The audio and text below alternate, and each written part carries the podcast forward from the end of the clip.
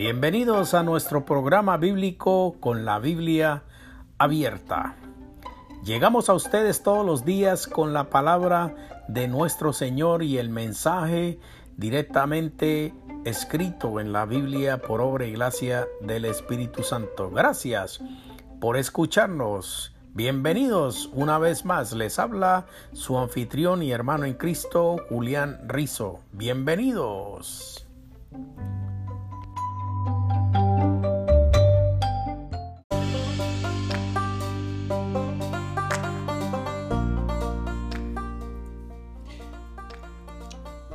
En esta oportunidad vamos a hablar de un tema importante siguiendo la serie del libro del Antiguo Testamento de Amós. En el día en que el león, con su rugir, con su zarpazo gigante, vendrá y tomará y, tomará y pedirá cuentas a todas las naciones y desgarrará el corazón de cada uno y de cada una de las naciones. El mensaje de justicia del profeta Amós. Esa es una de las cosas que encajan y están dentro de la cuarta transgresión que hemos venido hablando y en la última oportunidad tuvimos eh, finalizando el tratado y el tema en el cual hablábamos que les faltaba el conocimiento directo de Dios, pero ese hecho no las eximía de la necesidad de rendirle cuenta. No tenían la ley escrita en tablas de piedras, pero sí la ley escrita en su conciencia. Un examen de sus relaciones humanas. Vamos a tratar un poco de este tema eh, este, en este específico pasaje de Amós, la ley escrita en la conciencia se expresa en términos de relaciones humanas. Esa es la ley de la cual eh, Amós está hablando en este libro, esa ley que está escrita y está conectada a la conciencia de cada uno de nosotros y que esa conciencia es responsable y esa conciencia se expresa en las acciones y en los términos de las relaciones humanas que nosotros llevamos a cabo en el diario vivir y en nuestra vida. Sin ninguna y sin duda alguna, estas naciones paganas sostenían creencias religiosas erróneas, creencias repugnantes inclusive, y practicaban ritos espantosos, pero Amós ni siquiera habla de ello al pasar. El reflector no enfoca sobre lo que han hecho a los hombres, la barbarie.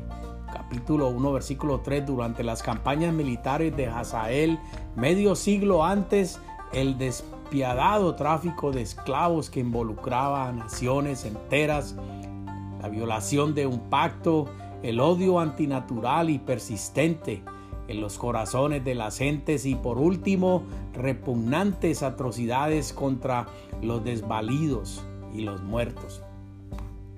Al examinar esta lista de relaciones rotas, hallamos que no se trata de una fortuita colección de acusaciones, sino de una enunciación cuidadosamente estructurada.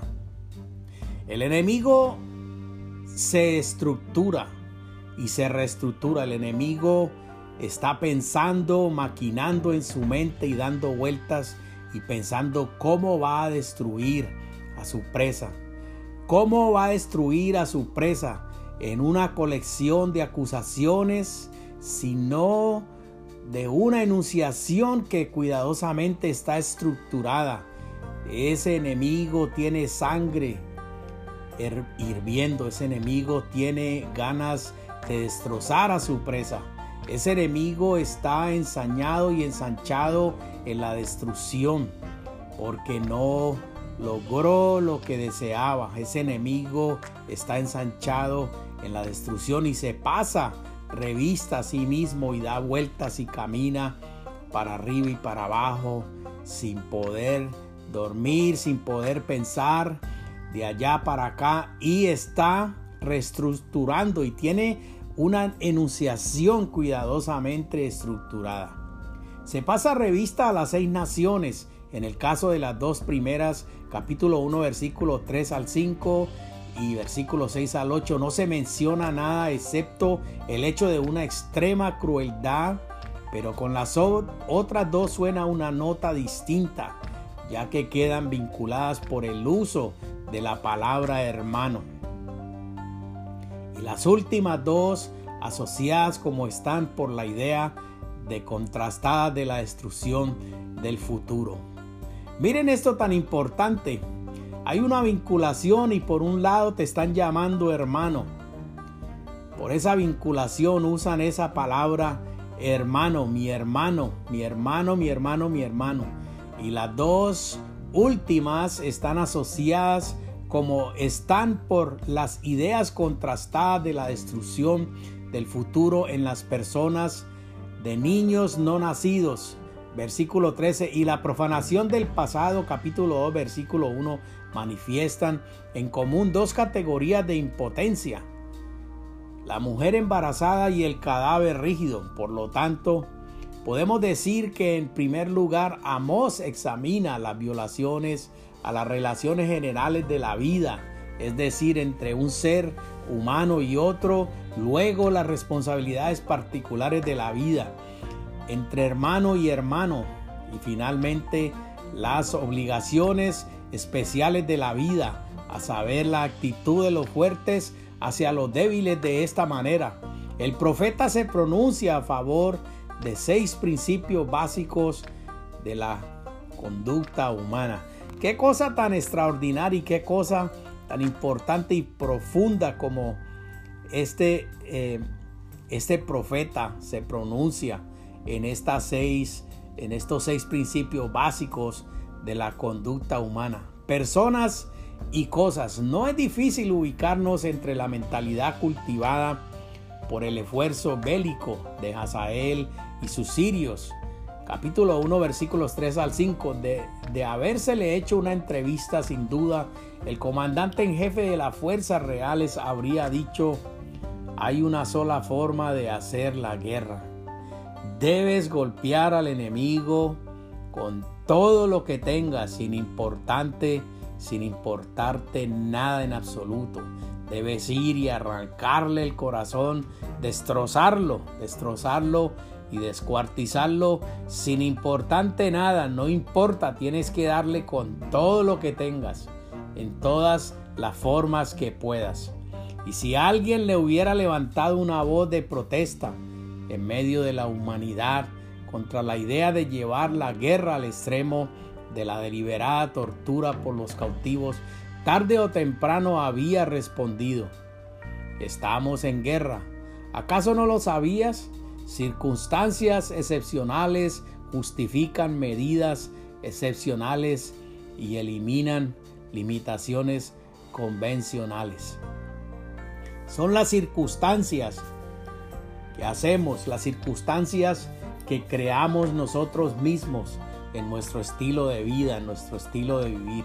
Son circunstancias excepcionales que para nosotros no tienen límite y justifican medidas excepcionales, justifican las vías, la mentira, la traición, la destrucción y la persecución, porque son circunstancias excepcionales que son criadas, creadas por nosotros mismos en nuestra propia mente maquinada, nuestra propia mente de traición y de destrucción que llevamos maquinadas por un corazón negro, sucio y cochino, lleno de maleza, de sombras, de destrucción. Entonces esas circunstancias son excepcionales y justifican las medidas. No importa cómo nosotros vamos y destruyamos a nuestro hermano. No importa cómo nosotros vamos y destruyamos nuestras relaciones. Y nos llamamos y le llamamos hermano y le llamamos hermano, pero son circunstancias excepcionales creadas por nosotros mismos, por nuestra bajeza, por nuestra debilidad y por nuestra perdida mente y nuestra perdida frustración en nuestros corazones que justifican todas las medidas excepcionales y eliminan todas las limitaciones convencionales habidas y por haber. Puede que los hombres piensen así, pero el problema que tenemos aquí es que Dios no. Porque Dios está mirando todo. Puede ser que todos los hombres piensen así, todos los hombres se sientan con derecho a ir a destruir, con derecho a ir a, demacrar, a destrozar. Pero el problema es que cuando paramos y miramos hacia arriba, vemos que Dios dice no. Dios no acepta este tipo de venganza, Dios no acepta este tipo de acción. Asael no estaba en libertad de tratar a las personas como si fueran cosas. He aquí el primer principio moral absoluto a favor del cual Amós se pronuncia. Este es un, un estilo, un principio moral absoluto que tiene mucha profundidad, que está impactando en este libro de Amós. ¿Verdad? Y Amós se pronuncia aquí y dice, las personas no son cosas. Supongamos que al decir que Hazael trilló a Galaad, Amós no dice literalmente que haya usado animales para arrastrar pesadas plataformas de madera, con tachones y pedernal vez tras vez por encima de los cuerpos postrados de galaitas vivos. Tómenlo en sentido metafórico pero pregúntense qué significa la metáfora. Trillar. Es algo que uno hace con una cosa, en este caso con una cosecha de granos para extraer de ella ganancias personales. Es algo que uno hace con una cosa, trillar, esa metáfora, trillar, destrozar, descuartizar, destruir. ¿Verdad? Es algo que uno hace con una cosa y esa es la mente y ese es el corazón destructor de estas personas que no saben tener relaciones con estas personas que destruyen a aquel y aquellos a quien han llamado hermano. Estas son esas personas capaces de destruir con mentes destructoras y mentes perdidas, mentes enfermas, mentes dominantes que son capaces de dominar a todos los que se pasan por su alrededor. Así lo hizo Hazael, fue capaz de trillar y destruir.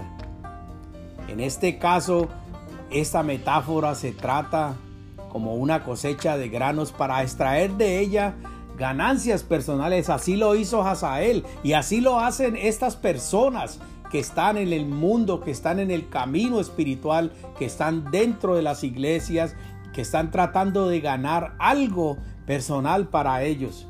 Así lo hizo Hazael con Galaad. Trató a las personas como si fuesen cosas, pero no halló en absoluto simpatía, tolerancia ni perdón del cielo.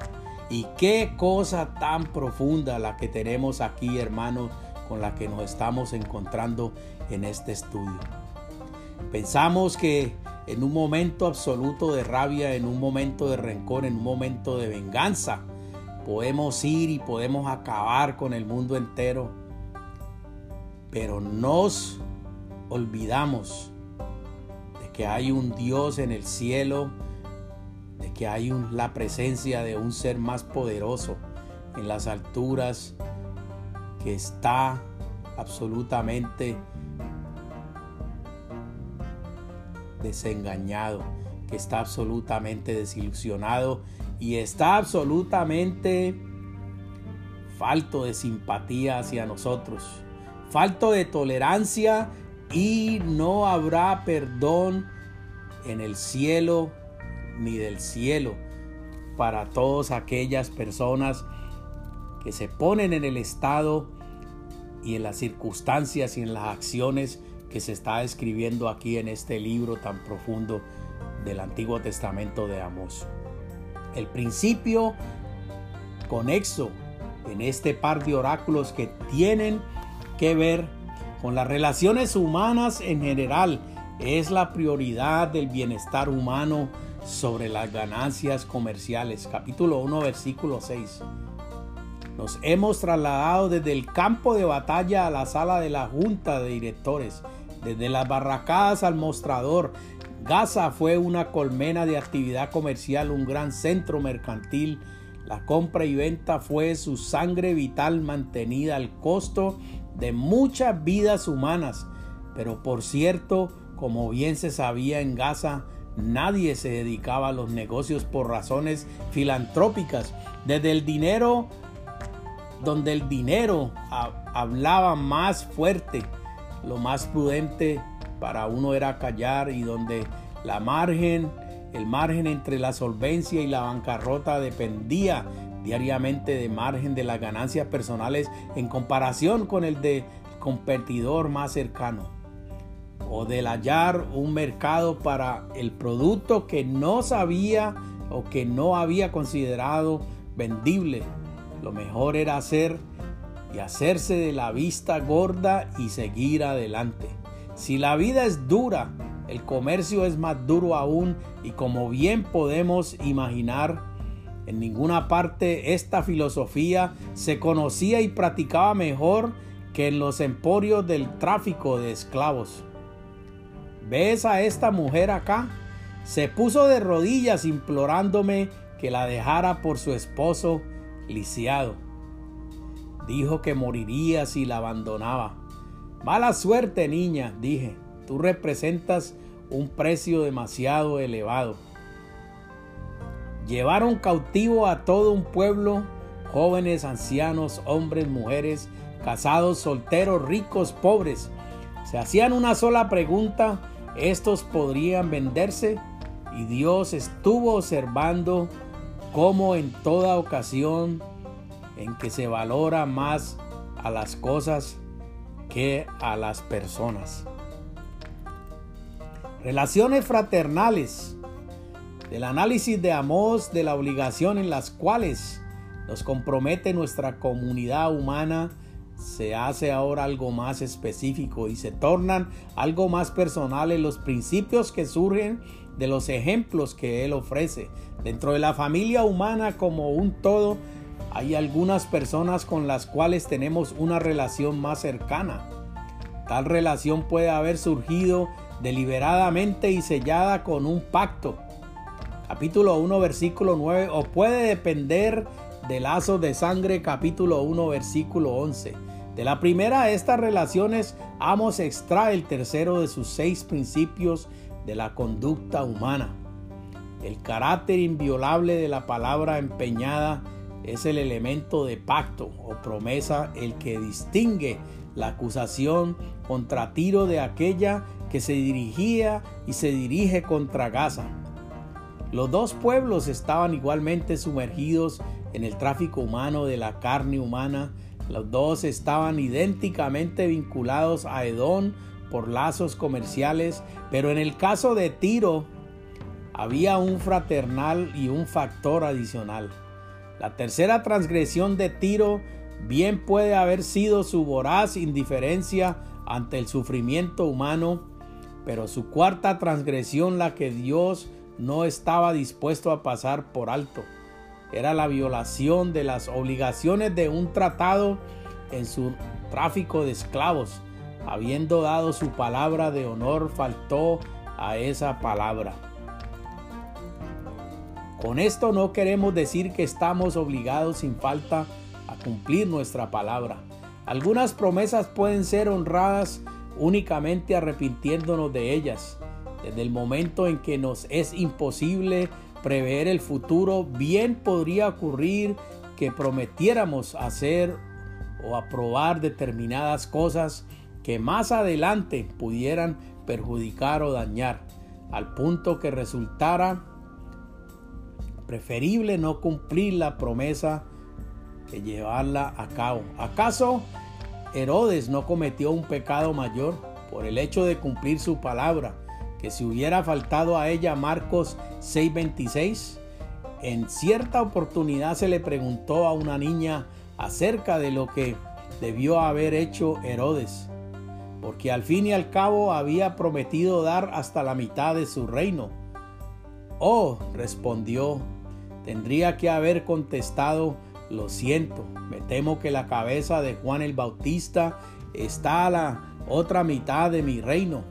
Y si por causa de nuestro moralismo suponemos que una respuesta así es evasiva, reconozcamos al menos que semejante evasiva se coloca aparte y de parte de la rectitud. El camino absolutamente honorable para Herodes, como también para nosotros, había sido decir sencillamente, lo siento. El arrepentimiento humilde y total es frecuentemente el más elevado bien moral en el mundo de los pecadores. Esto es una cosa profunda, la que estamos analizando aquí eh, en el camino de la rectitud de la cual nosotros pretendemos y nosotros decimos estar. La causa de ese moralismo que suponemos que tenemos, ese, ese moralismo que suponemos que es una respuesta evasiva, reconozcamos y tengamos moral para reconocer al menos que fuimos por la cabeza, como dice aquí, que fuimos por la cabeza de Juan el Bautista, que eso era lo que nosotros queríamos, la cabeza, la cabeza de esa persona, la cabeza de ese ser humano, la cabeza de ese hermano. No nos importó nada y en el camino de nuestra vil, vil, vil demostración de odio y de destrucción, no nos importa nada porque no pensamos en nada más, sino que queremos esa cabeza, que esa cabeza ruede.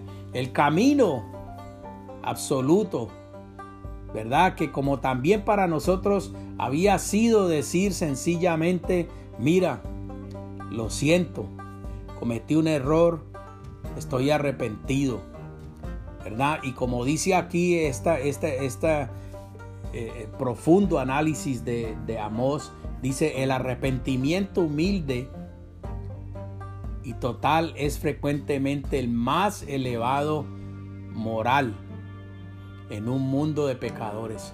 Cuando hay un verdadero, lo siento, un verdadero arrepentimiento humilde, ese, ese verdadero lo siento no tiene ningún valor, no tiene, perdón, tiene el valor más grande, tiene el valor más grande de lo que usted pueda comprar con plata. Tiene el valor más grande de todo lo que usted pueda imaginarse que usted puede hacer. Porque de esto es lo que está hablando este libro Amós, de esa conciencia que nosotros debemos tener ante Dios parados al frente de Dios, qué tan grande es su conciencia. Y eso depende de lo grande que esté usted parado ante Dios. Esa conciencia es directamente proporcional a esa relación con Dios que usted tiene. Lo siento, el arrepentimiento es un arrepentimiento humilde y es total, es frecuentemente el más elevado bien moral que nosotros podamos tener en el mundo de los pecadores. es algo muy, muy profundo y muy elevado. Todo esto es muy cierto y no deberíamos considerar a Amós como defensor de una especie de moralismo irreal. No obstante, si bien es cierto, de algunas promesas deben ser honradas, arrepintiéndonos de ellas y sufriendo las consecuencias. Sin embargo, la palabra empeñada nunca debe ser considerada negociable por interés o ventajas egoístas. Este acto de parte de Tiro constituye su cuarta e imperdonable transgresión. Mis queridos hermanos, esta es la palabra de Dios. El que tiene oídos, que oiga. Les habló su hermano en Cristo, Julián Rizo. Amén y amén.